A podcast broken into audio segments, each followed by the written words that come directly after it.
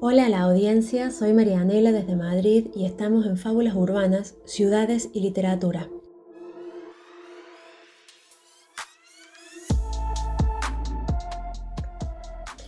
En este episodio los invitamos a recorrer Las Heras, un pueblo patagónico de la provincia de Santa Cruz, de la mano de la cronista Leila Guerriero.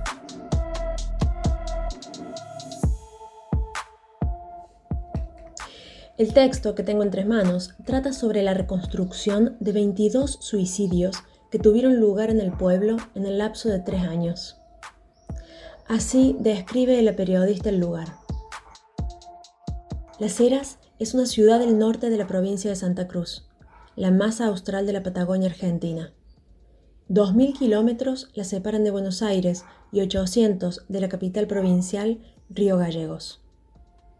Está allí a mitad de camino entre la cordillera y el mar, 21 grados bajo cero en invierno, ráfagas de viento de 100.000 km por hora en otoño y primavera desde 1911.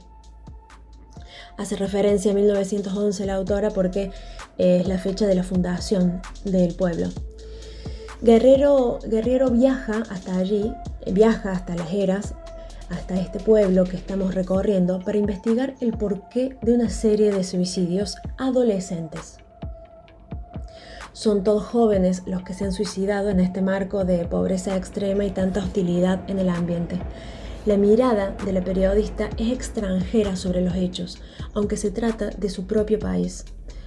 Observa y registra todo lo que la rodea.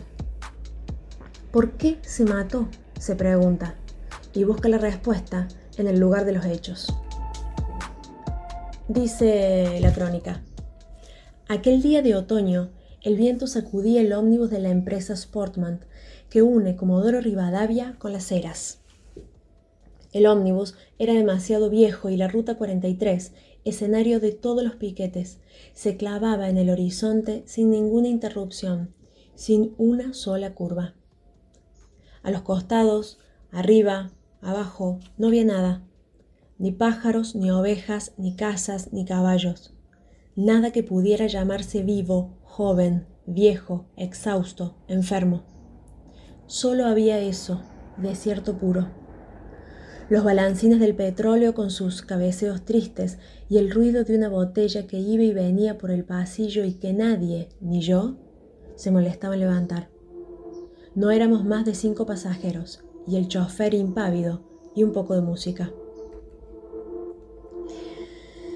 Una vez que llega al lugar, en la narración, Guerrero entrevista a la gente que allí vive, revisa los archivos y lee sobre la historia del pueblo.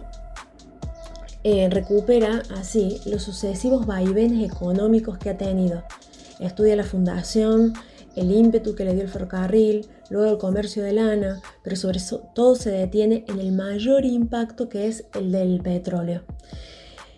Esto transformó el lugar tanto, cuando, tanto como cuando llegó como cuando se fue y lo convirtió eh, aún en más desértico de lo que ya era. Así describe la autora su llegada al pueblo. No recuerdo qué fue lo primero que vi. Quizás la IPF de la entrada o la avenida Perito Moreno con bulevar al medio o el cementerio o el enorme galpón de chapas que decía Transporte Las Heras. Sé que no vi, ni entonces ni nunca, la pintada que alguien me había dicho que existía. Las Heras, pueblo fantasma. Fíjate, apenas llegas es lo primero que ves eso.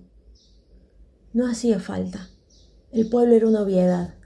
No había gente, ni jardines, ni ventanas abiertas, ni carteles con nombre de las calles. Los árboles parecían sobrevivientes de alguna cosa mala. Después supe que no había cine, ni internet, ni kiosco de revistas, y que cada tanto el viento cortaba los teléfonos auspiciados por una cooperativa municipal, porque hasta allí no llega el largo brazo de la telefónica ni las pretensiones francesas de Telecom.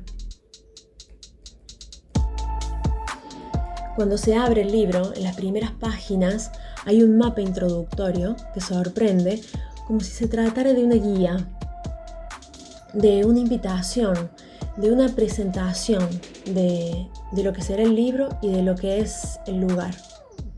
Además de servir como una suerte de diccionario geográfico, muestra al pueblo como personaje y ahí puede leerse su personalidad melancólica y también anónima. Vuelvo para cerrar a las palabras de la autora. La gente viene del norte, acostumbrada a las luces, los carteles, y se va, pero yo al norte no iría a vivir ni loca, susurró. ¿Al norte? pregunta la entrevistadora. Mendoza, Buenos Aires. Entonces supe. Esto era el sur, el sur del país, pero también el sur del mundo, el fondo, el confín, el sitio del que todo queda lejos y viceversa, muy viceversa.